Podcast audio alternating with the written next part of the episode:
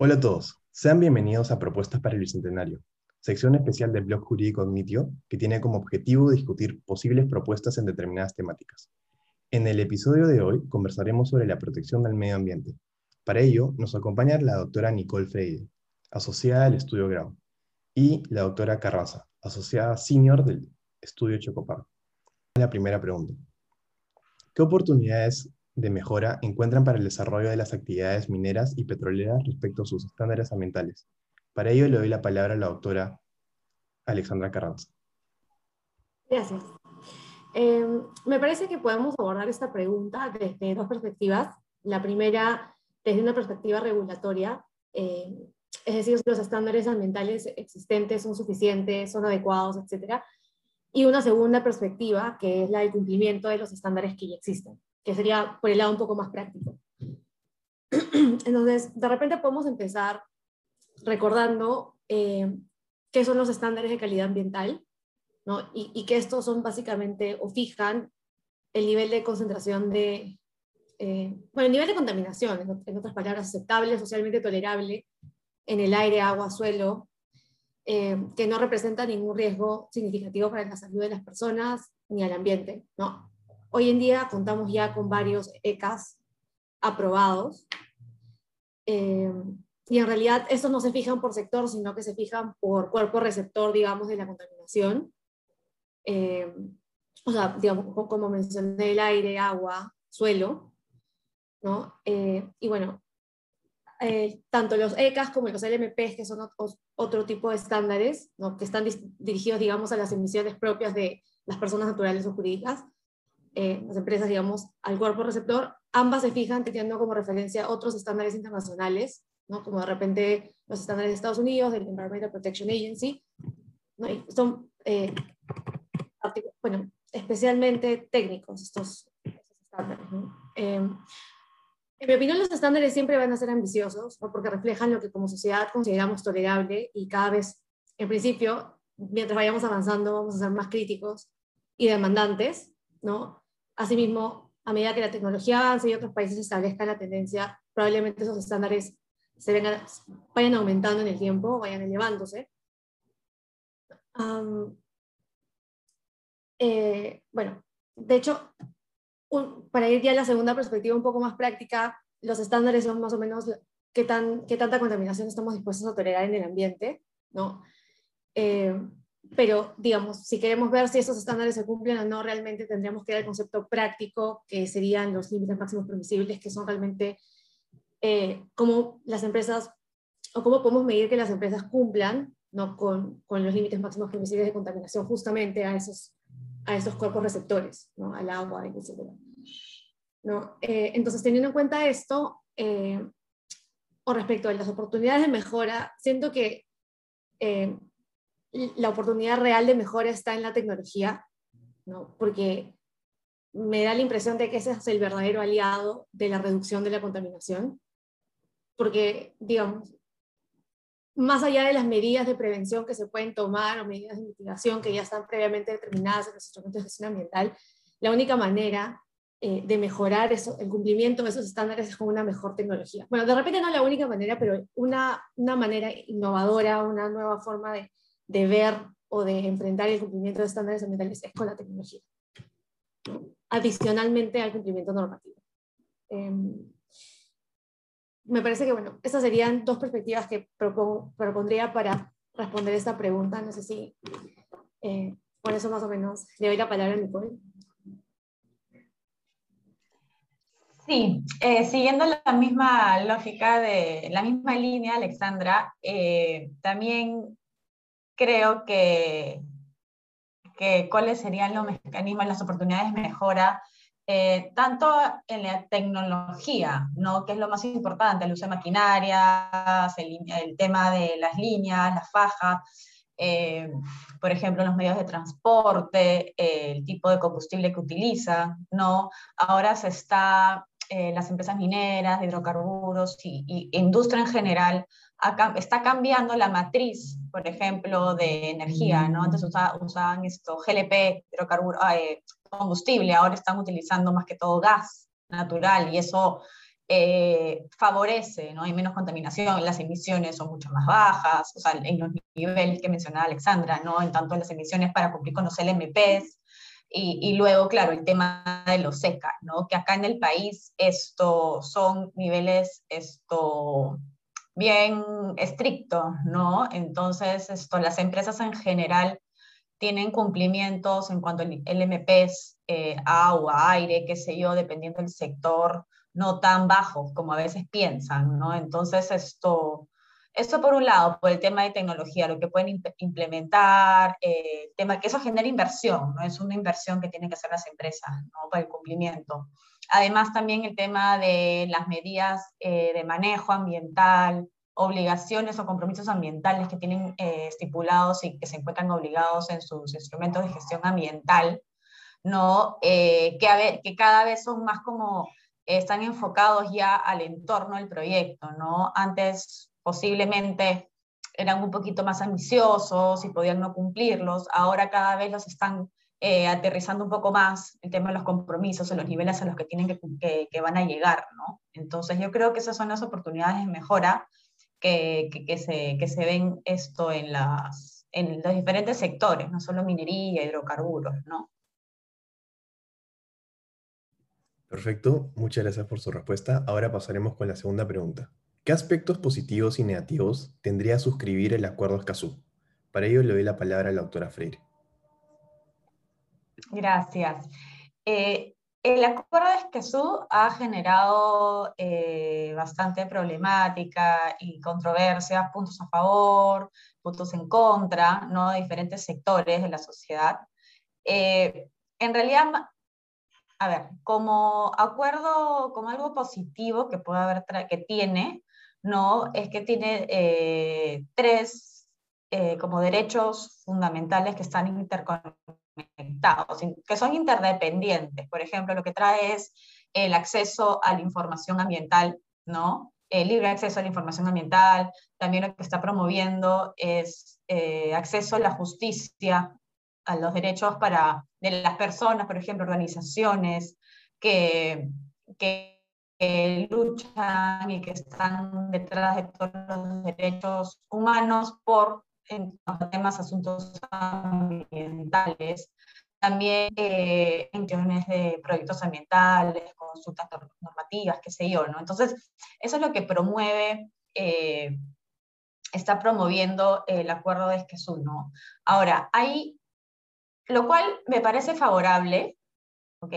Lo que sucede es que hay que aterrizarlo un poquito a la realidad de Perú, ¿no? O sea, acá, y, lo que comentaban también, distintas opiniones respecto al tema, es que existe ya en el país normativa respecto a lo que es participación ciudadana. ¿ok? No es que acá en el país no exista el acceso a la información en temas ambientales o la participación de la sociedad ¿no? organizaciones respecto a asuntos ambientales que puedan afectarles directo o indirectamente. ¿no? Entonces, creo que, que sí es bueno, pero a la vez hay que tener en cuenta lo que ya está planteado en el país. ¿no? Entonces, eso, es lo que, eso ha generado que un montón de sectores digan que no, que no debería firmarse porque en realidad ya existe normativa. Entonces, yo creería que en realidad lo bueno de esto es que, claro, existe normativa a nivel nacional respecto a participación ciudadana en la consulta previa, antes de iniciar un proyecto, en plena evaluación, el tema de acceso a la información, si existe, existe ese derecho de la población de acceder a los instrumentos de gestión ambiental aprobados para ver eh, el proyecto, el, instrumento ambiental, ¿no? Eh, sin embargo, lo, que, lo bueno de este acuerdo podría generar que efectivamente la práctica si bien existen estos derechos, esta legislación podría hacer que a veces no se cumpla, no se lleve al 100%, o sea, no se concretiza en algunos, para algunos, en algunos casos, ¿no? Y podría ser que esto haga de que pueda realmente cumplirse en la práctica, ¿no? Eh, algo que sí se debería tener en cuenta, y no es que esté en desacuerdo con el acuerdo, sino en desacuerdo con el acuerdo, sino más bien esto podría ser un tema para pensarlo, repensar, ¿no? Es el tema que he leído bastante que comentan eh, como un punto negativo del acuerdo, que podría dar, dar lugar a que, las que, el acceso a la información o la participación sea un poquito más, que dependa un poco más de lo que decían eh, las personas, ¿no? O sea, el proyecto, si bien la participación ciudadana no es eh, vinculante, podría ser que en este caso sí. ¿no? Entonces ahí como que se está como que mezclando conceptos y podría dar lugar, eh, pensarse que podría suceder eso. Y eso podría ser que los permisos, todo el tema de los plazos, pueda demorar un poco más. ¿no? Y, y, y la inversión, o sea, los proyectos de inversión puedan tardar un poco más en temas de permisología. ¿no? Igual eso no quiere decir que lo que vaya a suceder es eso, sino que la idea es poder ser más transparentes en cuanto a lo que, los objetivos de este acuerdo, ¿no? Porque como les decía al inicio, ya existe en el país normativa al respecto. Entonces, lo que podría hacer este acuerdo es concretizarlo y trazar mayores objetivos, ¿no? En algunas zonas, sobre todo, que, que, están un poco más alejadas y que no tienen el criterio y que donde el Estado no llega, ¿no? Eso podría ser un punto.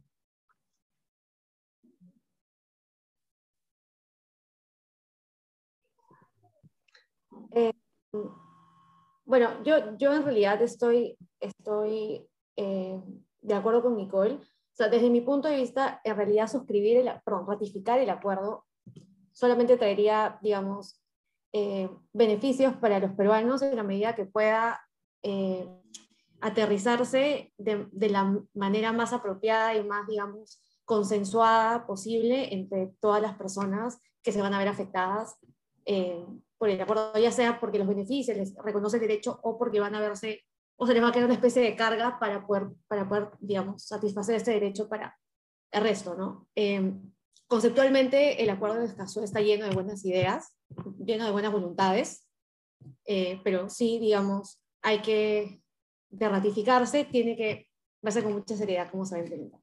Porque, digamos, es, es, es, cierto que una de las críticas es el tema de, que ya existe reconocimiento normativo nacional de estos derechos.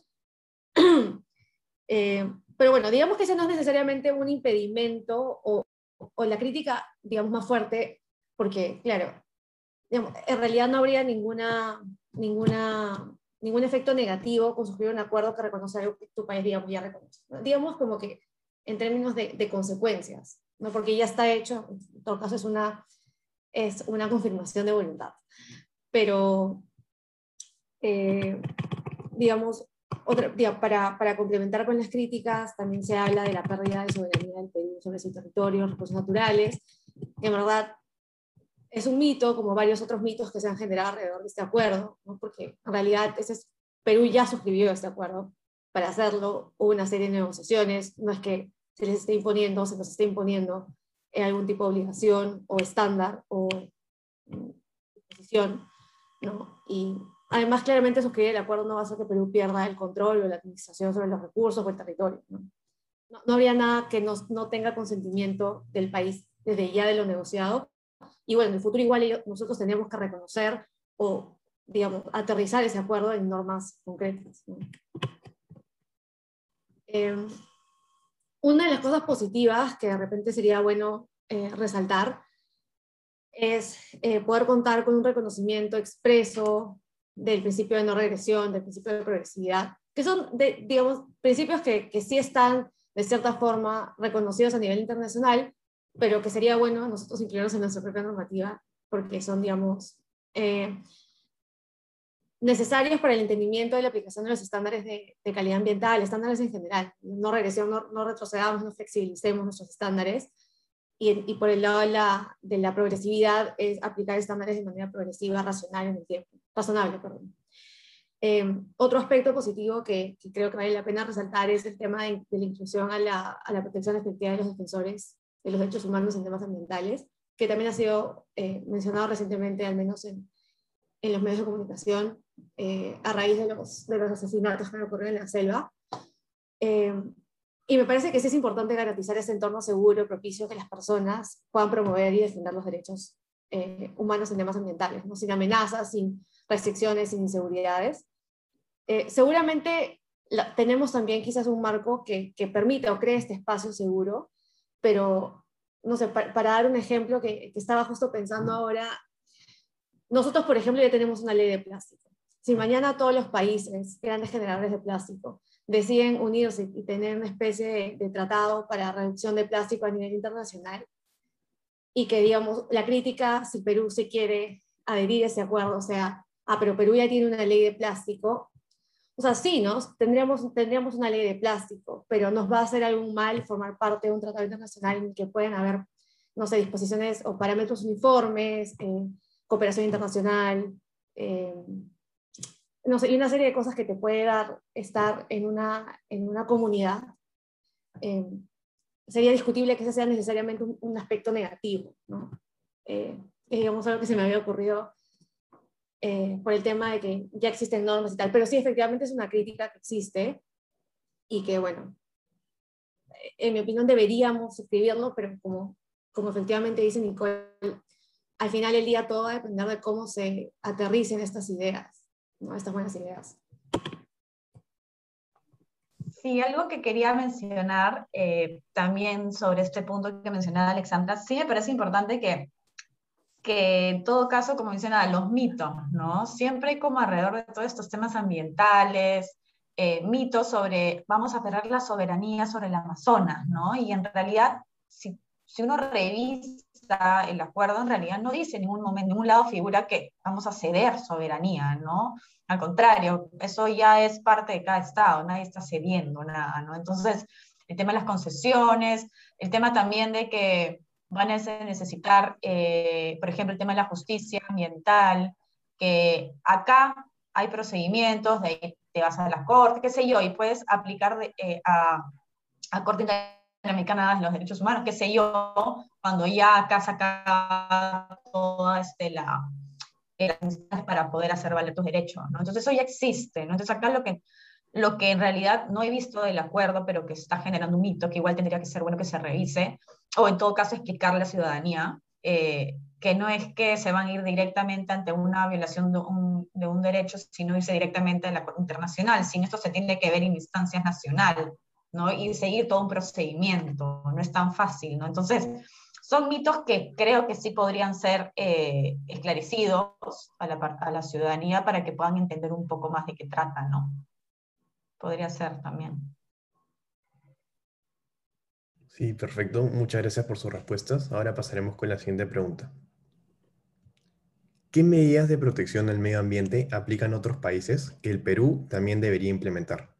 Para ello, le doy la palabra a la doctora Carranza.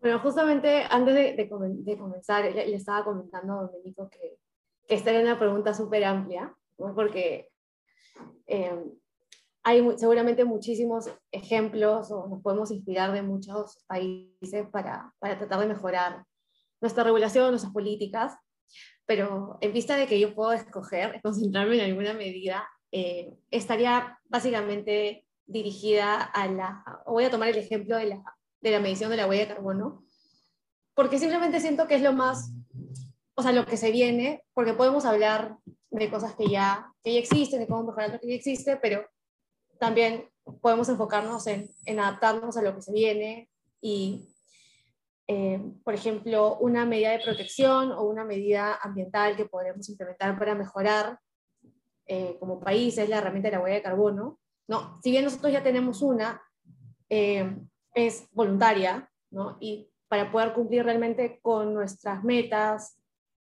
al, al 2030, eh, en general todos nuestros compromisos internacionales vinculados a este tema, sí creo que eh, tenemos que involucrarnos todos y, manejar la medición, el reporte, etcétera, de manera integral. Y eso involucra o eh, implica que esta medición de la huella de carbono tenga que estar obligatoria, sobre todo para los grandes emisores o para al menos los sectores. Eh, podría ser de manera, digamos, progresiva para los sectores que más emisiones generan ¿no? Y, y, partir por ahí, porque de hecho necesitamos contar con una línea base y solamente, digamos, si esto se mantiene voluntario, vamos a tener siempre información incompleta, ¿no? Eh, ahora, para, para, tratar de no ser tan ambicioso y venir de la mano con, con, los avances climáticos que hemos tenido, empezaría o el punto de partida sería justamente la medición y ya, ya luego eh, ir a los demás, ¿no? Eh, para poder determinar cuál es nuestra huella como país y en verdad empezar a plantear medidas concretas de mejora en función de, de eso. Nicole. Gracias, Alessandra. Sí, eh, como decía Alessandra, es un poco complejo decir, a ver, en qué país o qué regulación podríamos tomar como referencia. Yo creo que Perú, ¿no? Esto, tenemos bastante regulación en temas ambientales y cada vez ha ido como eh, creando por sectores, por actividades, eh, más normativa, ¿no? Yo creo que está eh, siguiendo, o sea, tiene bastante legislación sobre el tema. Falta, sí, por ahí hay una que como que se contradice con otro, por ahí que hay, tan, hay tanta, no es como que no sea tan simplificada, ¿no? Pero de a poco vamos a ir avanzando, ¿no? Yo creo que hay bastantes avances en el tema a, a nivel como país, ¿no? Eh, Perú toma bastante de lo que he podido ver en algunos aspectos, en algunos, dependiendo del sector, eh, bastante normativa, eh, como ejemplo colombiana, por ejemplo, lo del reglamento de residuos de aparatos eléctricos y electrónicos, ¿no? que se publicó, se aprobó en el 2012 la inicial, ahora hay otra, ¿no? que está más actualizada, eh, y toma bastante en consideración la de Colombia. El problema es que a veces cuando se, elaboran estas normas, eh, no se entra tanto en detalle y por lo mismo de política interna del país, como tienen que cumplir con ciertos objetivos, a veces prácticamente toman la norma y se olvidan que la realidad es distinta, ¿no? Cada país tiene una realidad distinta. No podemos compararnos o tratar de tomar la misma normativa que Colombia o Chile o Argentina o Brasil o Europa, ¿no? Ahí sí, porque es otra sociedad, es otra cultura, otros usos y costumbres. Eh, la idea es tratar de, de, generar eh, mayores eh, estándares, pero estándares que realmente se puedan cumplir y que estén aterrizados al país y a nuestra realidad, ¿no? Por ejemplo, el reglamento de RAE en Colombia establecía unas metas un poco complicadas y complejas que ellos mismos no podían cumplir para la recolección de residuos de aparatos eléctricos y electrónicos por parte de los productores. Y acá en Perú querían hacer lo mismo. Entonces, en realidad, era imposible. Nuestra realidad no es la misma igual. No es como en Europa que tienen plantas de reciclaje. ¿no? Acá no hay ese tipo de infraestructura aún. ¿no? La mayoría es disposición final, tratamiento mínimo, pero cada vez se está implementando ese tipo de industria. ¿no? Entonces, también el Estado tiene que hacer, promover ese tipo de industrias para que la norma se pueda cumplir, ¿no? O sea, todo a veces es con el privado y en realidad el Estado también tiene que poner, eh, eh, poner más de su parte en cuanto a educación y promoción, ¿no? Entonces, no digo que no lo haga, digo que, que es parte también y por eso creo que compararnos con qué normativa o qué otro país podríamos tomar en cuenta. En realidad son muchos países ¿no? que podemos tomar como referencia, pero cada norma y cada tema se tiene que ver en conjunto para ver con nuestra realidad. No es simplemente, hay que hacer un, hay que modificar y ahora regular sobre este tema y lo traemos a Perú. No, se tiene que tomar como referencia, sí, pero hay que aterrizarla a la realidad de acá. Tanto así que a veces eh, en la selva, tanto con la sierra, con la costa, es totalmente distinta. Entonces, a veces lo centralizamos y lo pensamos no tan macro, sino siempre lo vemos tipo en Lima, ciudad, costa. Entonces, a veces es un poco complejo, dependiendo este, eh, la demografía y todo. ¿no? Entonces, a veces las normas están muy centralizadas y, y al interior del país no, no las van a poder cumplir, no, no llega. El, el, o el privado en el lugar donde se encuentre es imposible el cumplimiento y entonces tienes esas posiciones de supervisiones, fiscalizaciones. Entonces hay, hay como que un poco de, de, este conflicto, ¿no? Pero en resumen, y en realidad para hablar un poquito del, del, tema, era que sí, las normas en general podríamos tomar refer referencias de varios países, pero hay que aterrizarlas al país y a nuestra realidad, ¿no? Bien, Ahora pasemos con la siguiente pregunta. ¿Cómo generar el compromiso de la empresa privada en el cuidado del medio ambiente? Para ello le doy la palabra a la doctora Freire. Eh, mira, yo creo que con los años las empresas cada vez han empezado a tomar más conciencia el tema del cuidado del medio ambiente. ¿No? Han empezado a generar eh, políticas internas, no solamente por la reglamentación que, que ha ido este, aumentando y, van teniendo las obligaciones impuestas, eh, pero ya están generando este, esta conciencia interna del el cuidado del medio ambiente, ¿no? También por el tema de, de la sociedad, ¿no? Eh, que tienen el entorno del proyecto, la actividad, ¿no? Entonces, ha ido mejorando y cuáles podrían ser las actividades o prácticas. Por ejemplo, hay bastantes empresas que no porque se las impone la norma, sino porque tienen estándares un poquito más rigurosos y, altos que la propia normativa, ¿no? Sobre todo las empresas transnacionales, ¿no? Entonces traen ese ejemplo a veces acá, y eso es bueno porque, por ejemplo, en algunos casos que he podido trabajar con ellos en distintas empresas, eh, en vez de verter el agua tratada al desagüe, a un, a un cuerpo natural de agua, reusan, ¿no? Entonces, eh, esa calidad del agua es a veces superior, eso es buena. Entonces, ¿para qué lanzarla al desagüe o al río si pueden reutilizarla? Por ejemplo, en Lima, que es cercado, lo que normalmente algunas empresas hacen es, eh, se la donan a la municipalidad para reuso de agua en riego de parques y jardines, ¿no? En vez de estar utilizando agua para regar, ¿no? Que en realidad la escasez del agua es un tema también prioritario que hay que tener en cuenta, es esto, sí hay, se puede hacer con un reuso de agua, ¿no? Esto yo creo que es súper, ¿no? Y, favorece, no va al desagüe, pero va a, esta, a este riego de parques y jardines, ¿no?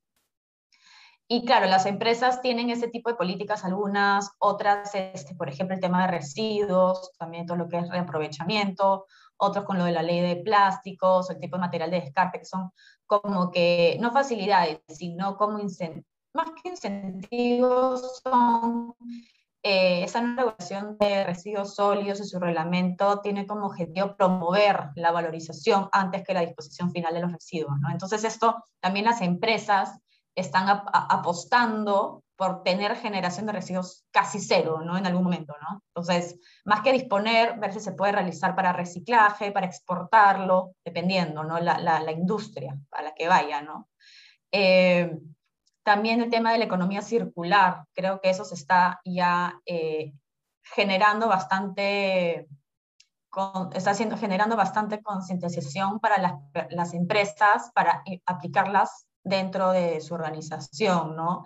Eh, aplicando desde no solamente el tema de generación de residuos, ¿no? sino desde los insumos, los empaques que generan y, las, y, todo lo que, que, que, continúa como parte de su proceso. Están haciendo cierta inversión para poder aplicar y, y, implementar el tema de la economía circular. ¿no? Yo creo que eso es algo bueno que están haciendo algunas empresas. ¿no?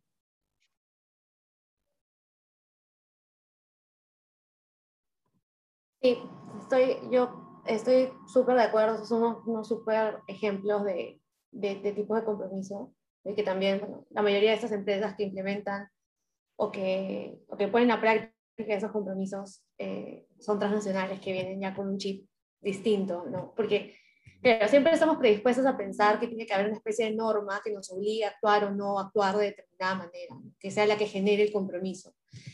Eh, y bueno, quizás antes sí era bastante más evidente que, que sin una norma las, las, empresas simplemente no iban a dar ese, ese paso adicional, ¿no? Eh, en el tiempo coincido con que algunas empresas han cambiado este chip, usualmente son empresas internacionales, eh, y aún, y lamentablemente aún también veo que, que, simplemente se siguen en lo que dice la norma, o hacerlo estrictamente necesario, que bueno, también tiene que ver con un tema del, del contexto en el que estamos viviendo ahorita. Pero en la práctica, finalmente, esta generación de compromiso, eh, al menos de manera adicional a las normas, eh, realmente recae en el, mercado mismo, en el inversionista, en tu cliente, en general tus stakeholders, eh, sus expectativas, sus demandas, las tendencias. ¿no? Estos son factores que en la práctica creo pueden generar realmente el cambio de actitud en la empresa, ¿no? tanto a nivel ambiental como a nivel social. Eh, por ejemplo, no sé, en el caso al menos del, agro, podemos ver que son tus clientes quienes van a venir con las mayores exigencias. Eh, y, por ejemplo, quizás antes era suficiente con que tenga certificaciones en mercados internacionales y no necesariamente se enfocaban en que estés cumpliendo con la normativa vigente, inclusive, ¿no? Sí, bueno, en el agro las, las normas no son tan eh, exigibles, no había un ente supervisor o fiscalizador activo como hoy día, ya lo tenemos, entonces quizás antes eh, bastaba con que la empresa tenga estas certificaciones y pueda vender en mercados internacionales y, digamos, sus frutas estén o, verduras estén eh, técnicamente o en términos de calidad bastante bien valoradas.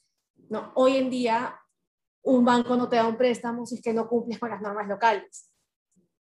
Y el compromiso es quizás a la inversa, porque mientras tienes certificaciones que dicen que todo tu, tu proceso eh, agrícola, tu proceso industrial está súper bien, si no cumples con la normativa que en realidad tiene estándares menores, no te dan el préstamo. Por dar un ejemplo.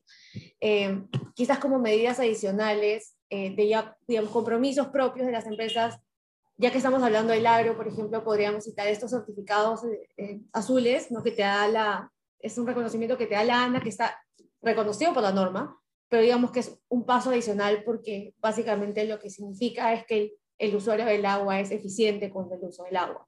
¿no? Eh, y bueno, participa en estos programas para reducir la huella hídrica, para medir la huella hídrica, que también es un adicional, más allá de que está reconocido en la norma, no todas las empresas necesariamente, no, necesariamente todas las empresas que usan agua, que básicamente son casi todas, pero imaginemos en el agro que es, es un poco más intenso el consumo, eh, están o participan de esto. Entonces, finalmente sí se vuelve un compromiso adicional eh, y que probablemente lo genere tu cliente o el inversionista o, el banco que te va a prestar plata. ¿no? O sea, no necesariamente es algo que nace una obligación real, exigible en virtud de una norma.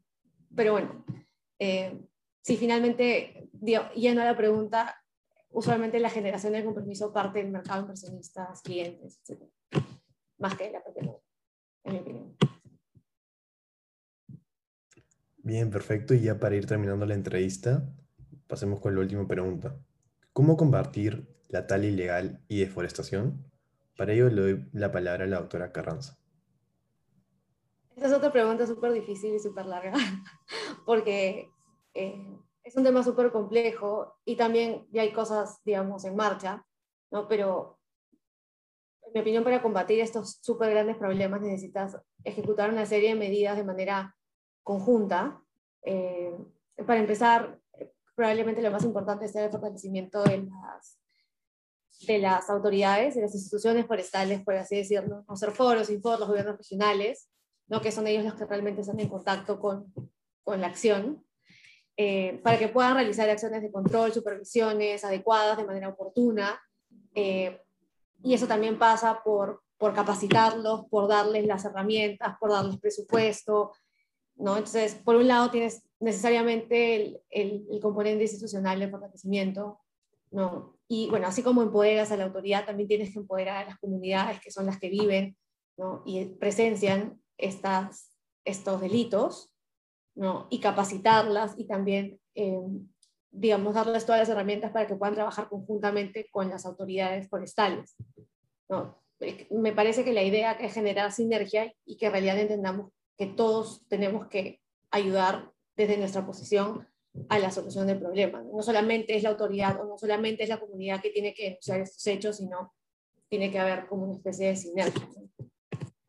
Y bueno, así como se, eh, por un lado tienes la prevención del delito, la sanción del delito o el control, digamos, por otro lado también tienes el lado de los incentivos, que, es, que están dirigidos más bien al incentivo a la conservación, el incentivo a la no deforestación a, que no se realice la tala Y por ahí, bueno, hay un montón de mecanismos para la conservación de bosques. Hoy en día tienes mecanismos en el lado forestal, mecanismos en el lado de, las zonas naturales protegidas.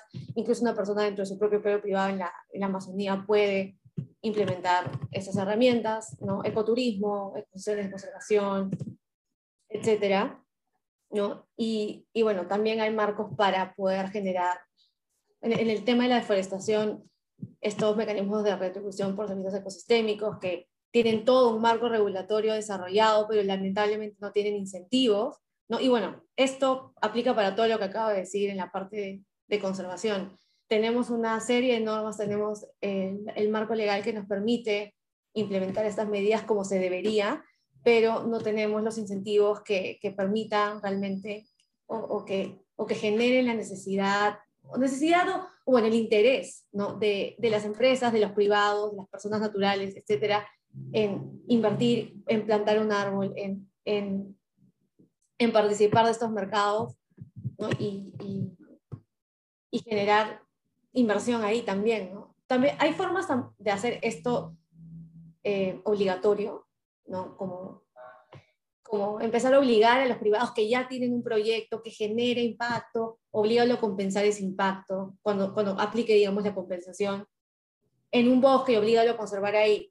Y hay una norma que dice eso. O sea, me parece que el reglamento ambiental minero incluye ahí una partecita escondida de que la compensación se puede hacer en, en, proyectos de conservación, pero no se aplica, no hay incentivos, no, no, no se fiscaliza, no se, no, no estamos generando que todo eso que tenemos se ponga en práctica, ¿no? Entonces, eh, me parece como que para combatir la tala ilegal, la deforestación, estos dos frentes de institucionalidad y el frente de la inversión en conservación, eh, son dos bloques, digamos, muy importantes que se tienen que tener en cuenta. Deseo, deseo la palabra a Nicole. Gracias. Sí, prácticamente, o sea, voy totalmente en línea lo que dice Alessandra, es un tema también de institucionalidad, ¿no? de presencia de, del gobierno en todas estas zonas, sobre todo en la zona de la selva, ¿no? que, que más que todo por un tema también de necesidad, de actividad, por desconocimiento o porque es, es lo que les da de comer, Desarrollan todo el tema de la deforestación para el desarrollo de proyectos este, agropecuarios, ¿no? Que esto es lo que genera prácticamente la deforestación, ¿no? Entonces, eh, hay ya regulación sobre el tema, eh, como decía Alessandra, hay que eh, asentarlo, ¿no? no hay incentivos, hay que generar más incentivos, educar, capacitar a las personas en la selva, en diferentes zonas, eh, enseñarles. Por ejemplo, hay planes, hay, hay planes en el Ministerio del Ambiente,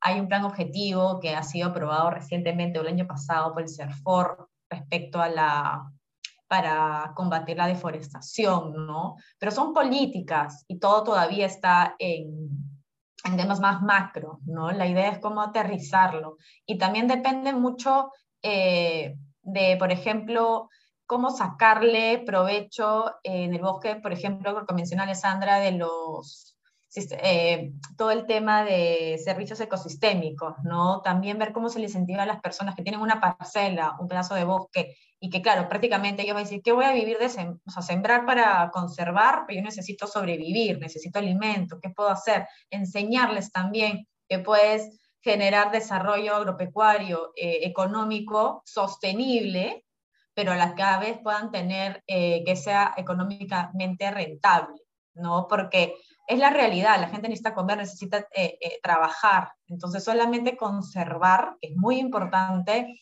no va a generar que estas personas realmente digan, no, sí, vamos a conservar y claro, no voy a tener de dónde trabajar, ¿no? Entonces hay que, hay que equilibrar ambas cosas y en todo caso promover, ¿no? normativa hay, sí, hay planes, hay objetivos eh, a nivel país, eh, pero hay que aterrizar eso un poco más y que promoverlo más, ¿no? Oh, claro, estamos en una coyuntura un poco complicada el año pasado, ahora más, entonces esto creo que es un tema ya más institucional que tienen que ir generando de a pocos con los gobiernos regionales, con gobiernos locales, capacitaciones, hay inversión, hay inversión de, de, eh, de Suiza, de Alemania, para hacer proyectos sobre el tema, ¿no? Entonces, hay, hay, hay, hay este, objetivos, eh, proyectos, ¿no? La idea es plasmarlos y ejecutarlos, ¿no? Por ejemplo, también lo que mencionaba, porque claro, está el delito para la deforestación, es todo lo que es el delito de la tala ilegal, el, el ¿qué más? Eh, la, eh, la o sea, el, tema de, de captura ilegal de flora y fauna, ¿no? Pero hay como un quinto, otro delito más que está como que en abstracto, que es lo que se está generando, es el tráfico ilegal de, de terreno, ¿no? De propiedad. Entonces invaden, de ahí parceliza, hacen parcelas y de ahí esto, la gente vive, se lo dan a otra persona, lo venden y esa persona en realidad no va a desarrollar eh, algún tipo de forestación o promover o conservar el bosque, sino va a talar, lo más probable, va a sembrar, ¿no? Y entonces eso es lo que va a generar que haya más deforestación, ¿no? El tema de zonificación todavía no está al 100% zonificado de manera forestal el territorio, ¿no? O sea, y hay que, en todo caso, esto, ver e, exactamente qué, producción forestal hay en cada zona, ¿no? En cada región, porque es distinto lo que hay en la selva con lo que hay en la costa. No hay que hacer ese tipo de, de análisis para ver qué se puede promover en cada región, ¿no? ¿Qué es lo que necesitan, ¿no? Qué se les puede aportar, ¿no? También sería interesante ver el tema de reforestación, en la sierra y en la costa con desarrollo agropecuario para evitar tanta migración a la selva, ¿no? Puede ser uno, que es parte de los objetivos que tiene este plan, ¿no? Pero la idea es concretizarlo, ¿no? Creo que más o menos es, en resumen, lo que yo creo eh, que podría ser, ¿no? Perfecto, con eso vamos por concluir la entrevista. Muchísimas gracias, doctora Carranza y doctora Freire, por aceptar la invitación para colaborar con Agnitio ha sido una entrevista muy amena. Considero que lo, que lo que han mencionado nos va a ayudar mucho a los estudiantes y a todas las personas interesadas en la protección del medio ambiente. Así que con eso termina la entrevista. Muchas gracias. Gracias.